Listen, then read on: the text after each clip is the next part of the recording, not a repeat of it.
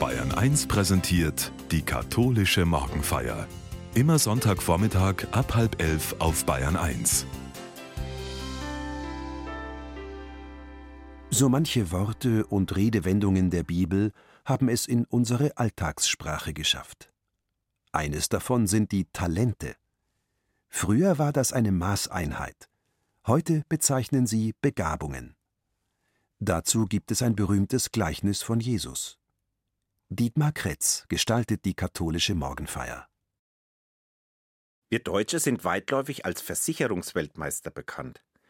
Mit durchschnittlich sechs Versicherungen pro Person liegen wir vorne.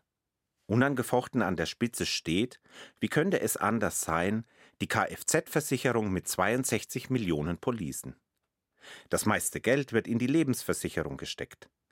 Haftpflicht, Unfall, Berufsunfähigkeit, Hausratsversicherung sollen uns Sicherheit geben. Arbeitslosigkeit, Krankheit oder Pflege wird sogar durch eine Pflichtversicherung abgedeckt. In einer Versicherung trägt eine Gemeinschaft miteinander ein Risiko. Vor allem ein größerer Schaden soll mit Geld ausgeglichen werden. Es geht also darum, mit der ungewissen Zukunft umzugehen. Die Zukunft im Griff haben der Wunsch ist so alt wie die Menschheit.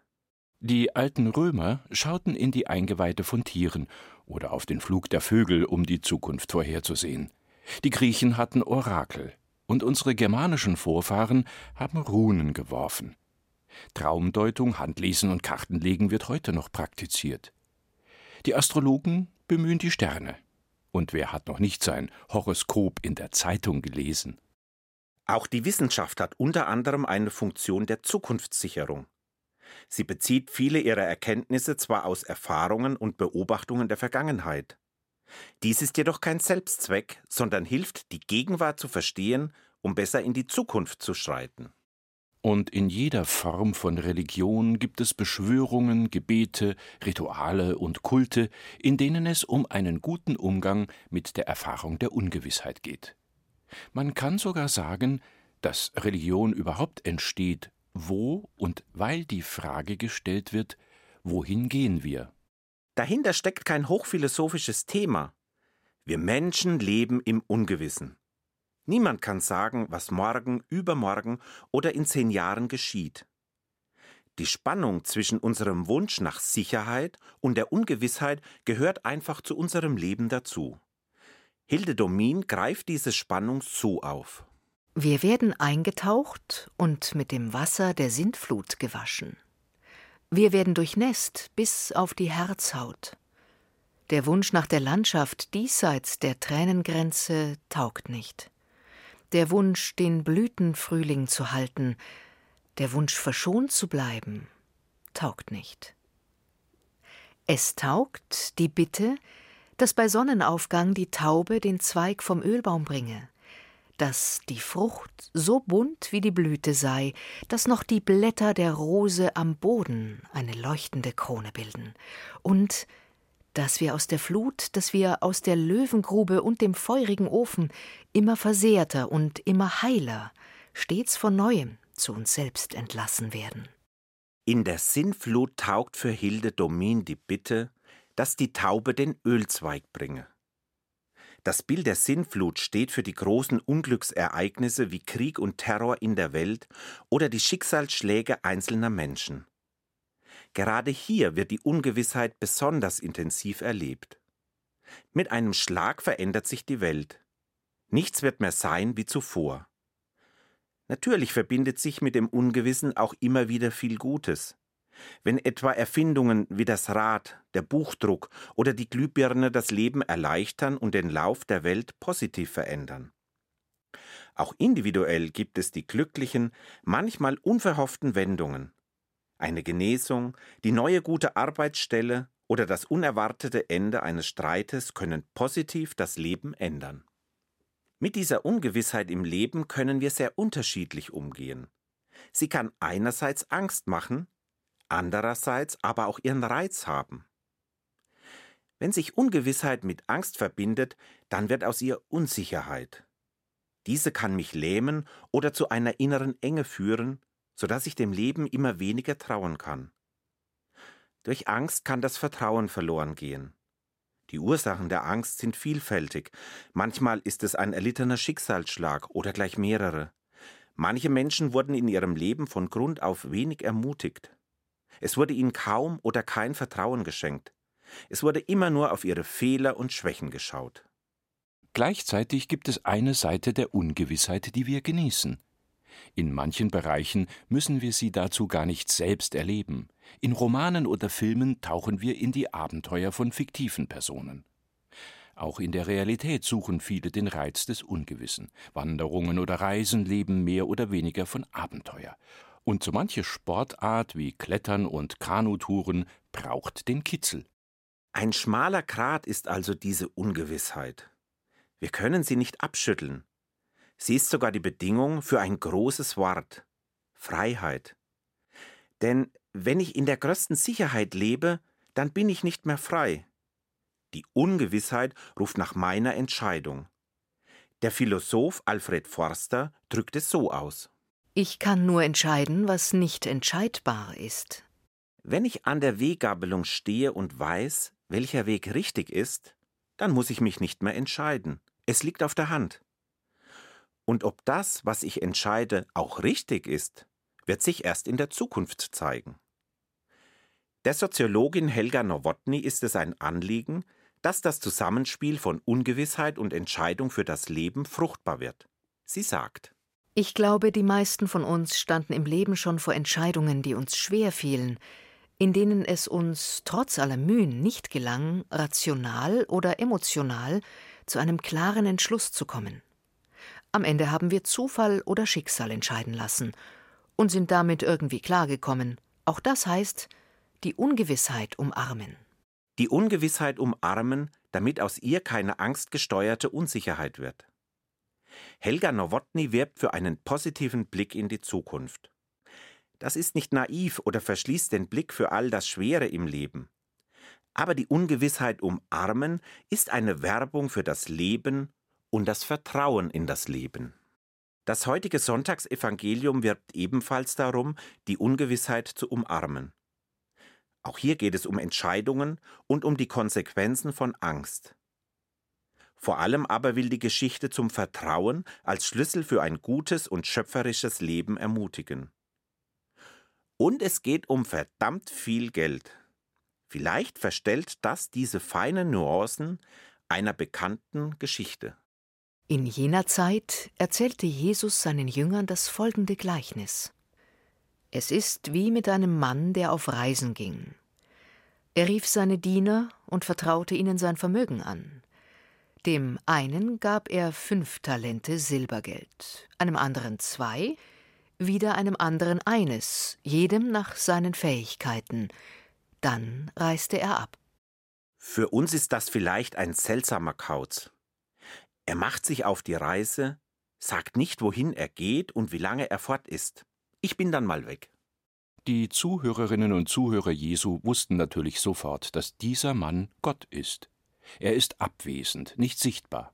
Und wenn Jesus in Gleichnissen spricht, dann will er das Reich seines Vaters näher bringen. Hier und jetzt soll es Wirklichkeit werden.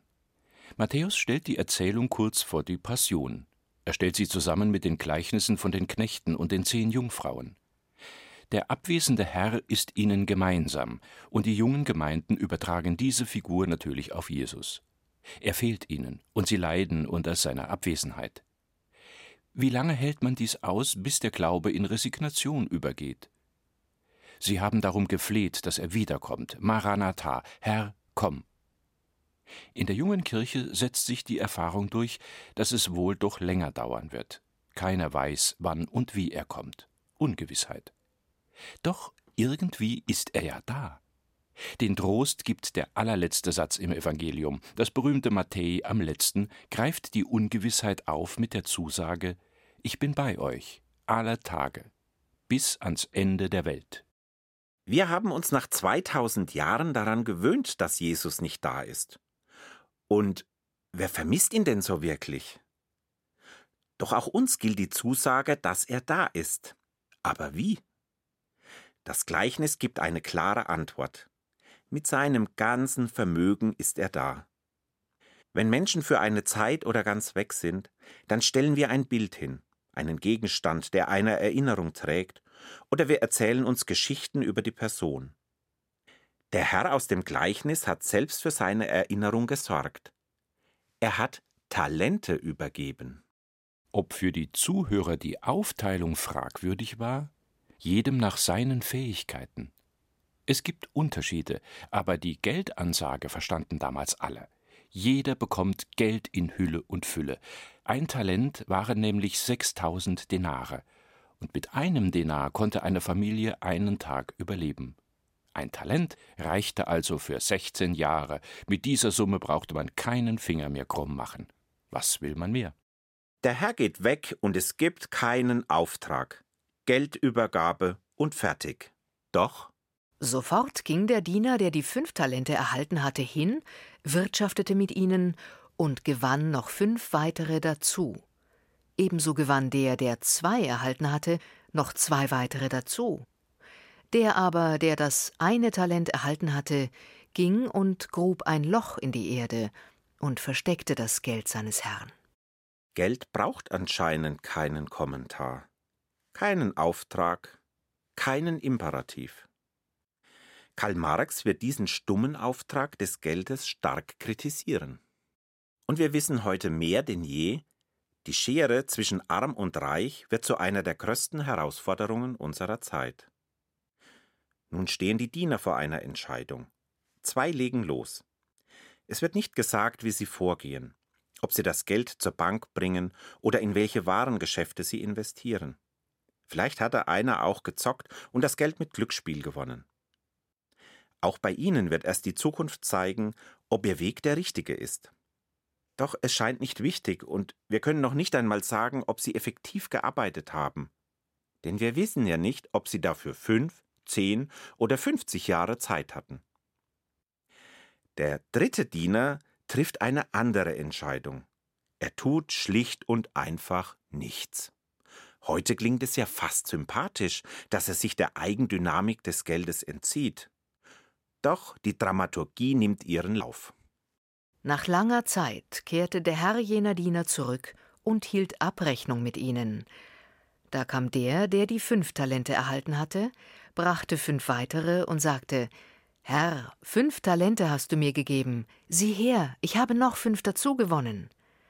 Sein Herr sagte zu ihm Sehr gut, du tüchtiger und treuer Diener. Über weniges warst du treu, über vieles werde ich dich setzen. Komm, nimm teil am Freudenfest deines Herrn. Dann kam der Diener, der zwei Talente erhalten hatte, und sagte Herr, du hast mir zwei Talente gegeben, sieh her, ich habe noch zwei dazu gewonnen. Sein Herr sagte zu ihm Sehr gut, du tüchtiger und treuer Diener, über weniges warst du treu, über vieles werde ich dich setzen. Komm, nimm teil am Freudenfest deines Herrn. Abgerechnet wird ja bekanntlich am Schluss. Auch diese Ansage haben die Christen damals verstanden. Es kommt nicht darauf an, wer wie viel erwirtschaftet hat. Beide bekommen exakt die gleiche Ansage. Komm, nimm teil am Freudenfest deines Herrn. Die Zuhörer kennen das von Jesus, der gleiche Lohn für die Arbeit im Weinberg und das große verschwenderische Fest als Bild für den Himmel. So verständlich und menschlich bei uns der schielende Blick auf das Luxusauto der Nachbarin, auf das größere Haus nebenan oder auf den beliebten Kollegen ist. Im Himmelreich kommt es darauf nicht an. Und am Schluss kommt die Warnung mit der Abrechnung des dritten Dieners. Es kam aber auch der Diener, der das eine Talent erhalten hatte, und sagte Herr, ich wusste, dass du ein strenger Mensch bist. Du erntest, wo du nicht gesät hast, und sammelst, wo du nicht ausgestreut hast. Weil ich Angst hatte, habe ich dein Geld in der Erde versteckt. Sieh her, hier hast du das deine. Sein Herr antwortete und sprach zu ihm Du bist ein schlechter und fauler Diener. Du hast gewusst, dass ich ernte, wo ich nicht gesät habe, und sammle, wo ich nicht ausgestreut habe. Du hättest mein Geld auf die Bank bringen müssen, dann hätte ich es bei meiner Rückkehr mit Zinsen zurückerhalten. Nehmt ihm also das Talent weg und gibt es dem, der die zehn Talente hat. Denn wer hat, dem wird gegeben werden, und er wird im Überfluss haben. Wer aber nicht hat, dem wird auch noch weggenommen, was er hat. Werft den nichtsnutzigen Diener hinaus in die äußerste Finsternis, dort wird Heulen und Zähneknirschen sein.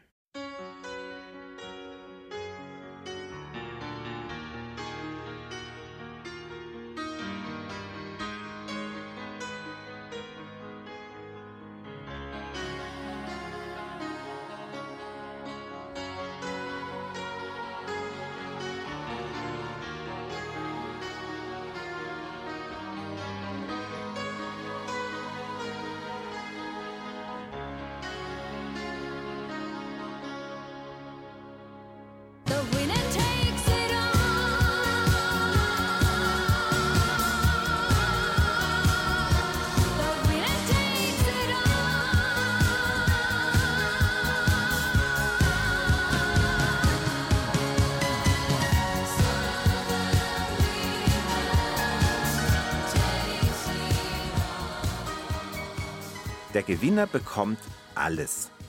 Die Soziologie nennt das Phänomen mit Bezug auf unser Gleichnis sogar den Matthäus-Effekt. Erfolge haben erhöhte Aufmerksamkeit und werden daher immer erfolgreicher. Das gibt es in den Medien, in der Wirtschaft, aber auch im zwischenmenschlichen Bereich. Den Entdeckern dieses Effektes ist es übrigens bewusst, dass dies gar nicht der ursprüngliche Sinn des Gleichnisses ist. Eine andere Fehlinterpretation unserer Erzählung ist die Rechtfertigung von Ausbeutung und Profitgier. Am Ende wird Gott selbst noch hineingezogen als Gott der Reichen und Tüchtigen. Mehrfach nimmt Bertolt Brecht das Gleichnis bzw. dessen Interpretation ins Visier. In seinem berühmten Drei-Groschen-Roman träumt der arme Soldat, dass er im jüngsten Gericht den Vorsitz hat und den Kleinbürger Jesus zur Rechenschaft zieht, weil er in dem Gleichnis von den Talenten Profit legitimiert und die Armen aus dem Blick verloren hat. Zu Recht beklagt Bert Brecht eine solche Interpretation und Wirkung des Gleichnisses an. Es steht ja im Widerspruch zu allem, wie Jesus sonst von Gott und seinem Reich spricht. Wie er Arme mit seinen Worten und Taten in den Mittelpunkt rückt. Der dritte Knecht verkörpert eine Warnung. Er vergräbt sein Talent und begründet es mit Angst, weil ich Angst hatte. Hier macht die Angst die Ungewissheit zur lähmenden Unsicherheit. Der ganze Text ist eine einzige Ermutigungsgeschichte, nach unseren Talenten zu suchen. Glauben beginnt damit, dass wir nach unseren Talenten suchen. Sie sind das ganze Vermögen, das uns dieser Herr hinterlassen hat, das er in seine Welt und in jede und jeden von uns vertrauensvoll gelegt hat. Unser heutiges Wort vom Talent hat hier seinen Ursprung. Natürlich ist Talent nicht alles. Ein talentierter Musiker wäre nicht berühmt, wenn er nicht täglich sechs Stunden üben würde. Eine Sportlerin trainiert meist noch länger, um in der Lage zu sein, einen Marathon zu laufen. Das Gleichnis will uns warnen, unsere Talente zu vergraben. Ob es hier die Lieblingsdrohung von Matthäus braucht, das Heulen und Zähneknirschen, ist ein anderes Thema. Die Botschaft ist, stell nicht deine Mängel und Defizite in den Vordergrund, sondern schau auf deine Talente. Und die müssen gar nicht so spektakulär sein. Es gibt Menschen, die haben das Talent, in stressigen Situationen Ruhe zu bewahren. Andere würzen ihre Umgebung mit ihrem Humor. Jemand ist in der Lage, Unangenehmes ins Wort zu fassen. Eine andere sieht das Positive an einem Menschen und entgiftet so die Atmosphäre in einer Gruppe. Das darf den Blick nicht für die verstellen, die im Leben zu kurz gekommen sind, die Not und Mangel leiden. Wir müssen alles tun, dies zu beseitigen. Aber mit Blick auf Gott und sein Reich gibt es keine zu kurz gekommenen. Es hat jeder nach seinem Maß, aber alle genug. Am Anfang hat da jemand großes Vertrauen. Dort lesen wir, er vertraute ihnen sein Vermögen an. Nicht wenige durften ein solches Vertrauen kaum erfahren oder haben es verloren. Umso wichtiger ist es, gerade ihnen und einander Vertrauen zu schenken, sich nicht klein oder gar fertig zu machen. Wenn wir Vertrauen schenken, dann tun wir sozusagen etwas Göttliches. Wir bereiten den Boden, damit andere nach ihren Talenten suchen können. Eltern ihren Kindern, Lehrenden an Schulen, Ausbildungsstätten oder Hochschulen, Vorgesetzte und Mitarbeitende, Kolleginnen untereinander. Der Schlüssel dieser Erzählung ist für mich die Ermutigung, Vertrauen ins Leben zu fassen, die Ungewissheit zu umarmen, sich immer wieder zu entscheiden und Schritt für Schritt weiterzugehen. Bei Gott dürfen wir uns auf dieses Vertrauen mit Sicherheit verlassen. Was für eine großartige Lebensversicherung.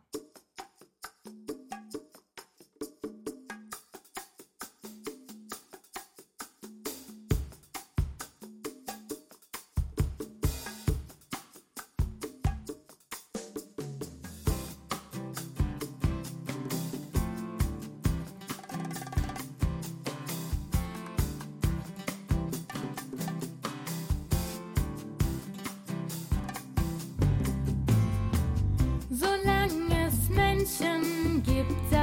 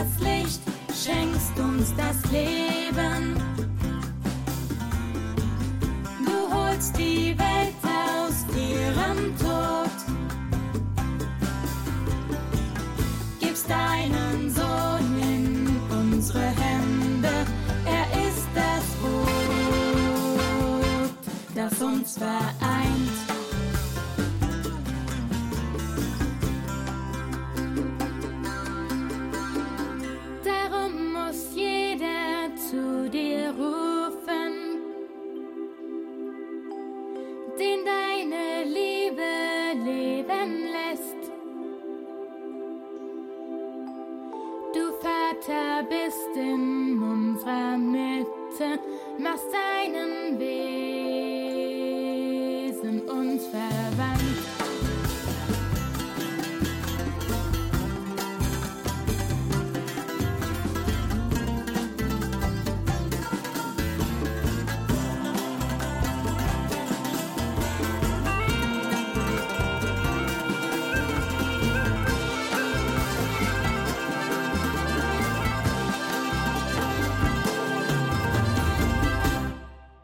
Ich möchte beten. Ja, sei in unserer Mitte und mach uns deinem Wesen gleich. Wir danken dir für dein großes Vertrauen, mit dem du immer wieder neu Ja zu uns sagst. Sei besonders jenen Menschen nahe, die das Vertrauen in das Leben verloren haben. Stelle ihnen Menschen an die Seite, die sie ermutigen. Schenke uns von deinem Geist, damit wir die großen und kleinen Talente in unserem Leben entdecken, mit ihnen etwas anfangen und schöpferisch werden. Mit deinem Segen werde daraus nicht nur Glück, sondern Seligkeit. Dazu segne uns und alle, die wir im Herzen tragen, der vertrauensvolle Gott, der Vater, der Sohn und der Heilige Geist. Amen.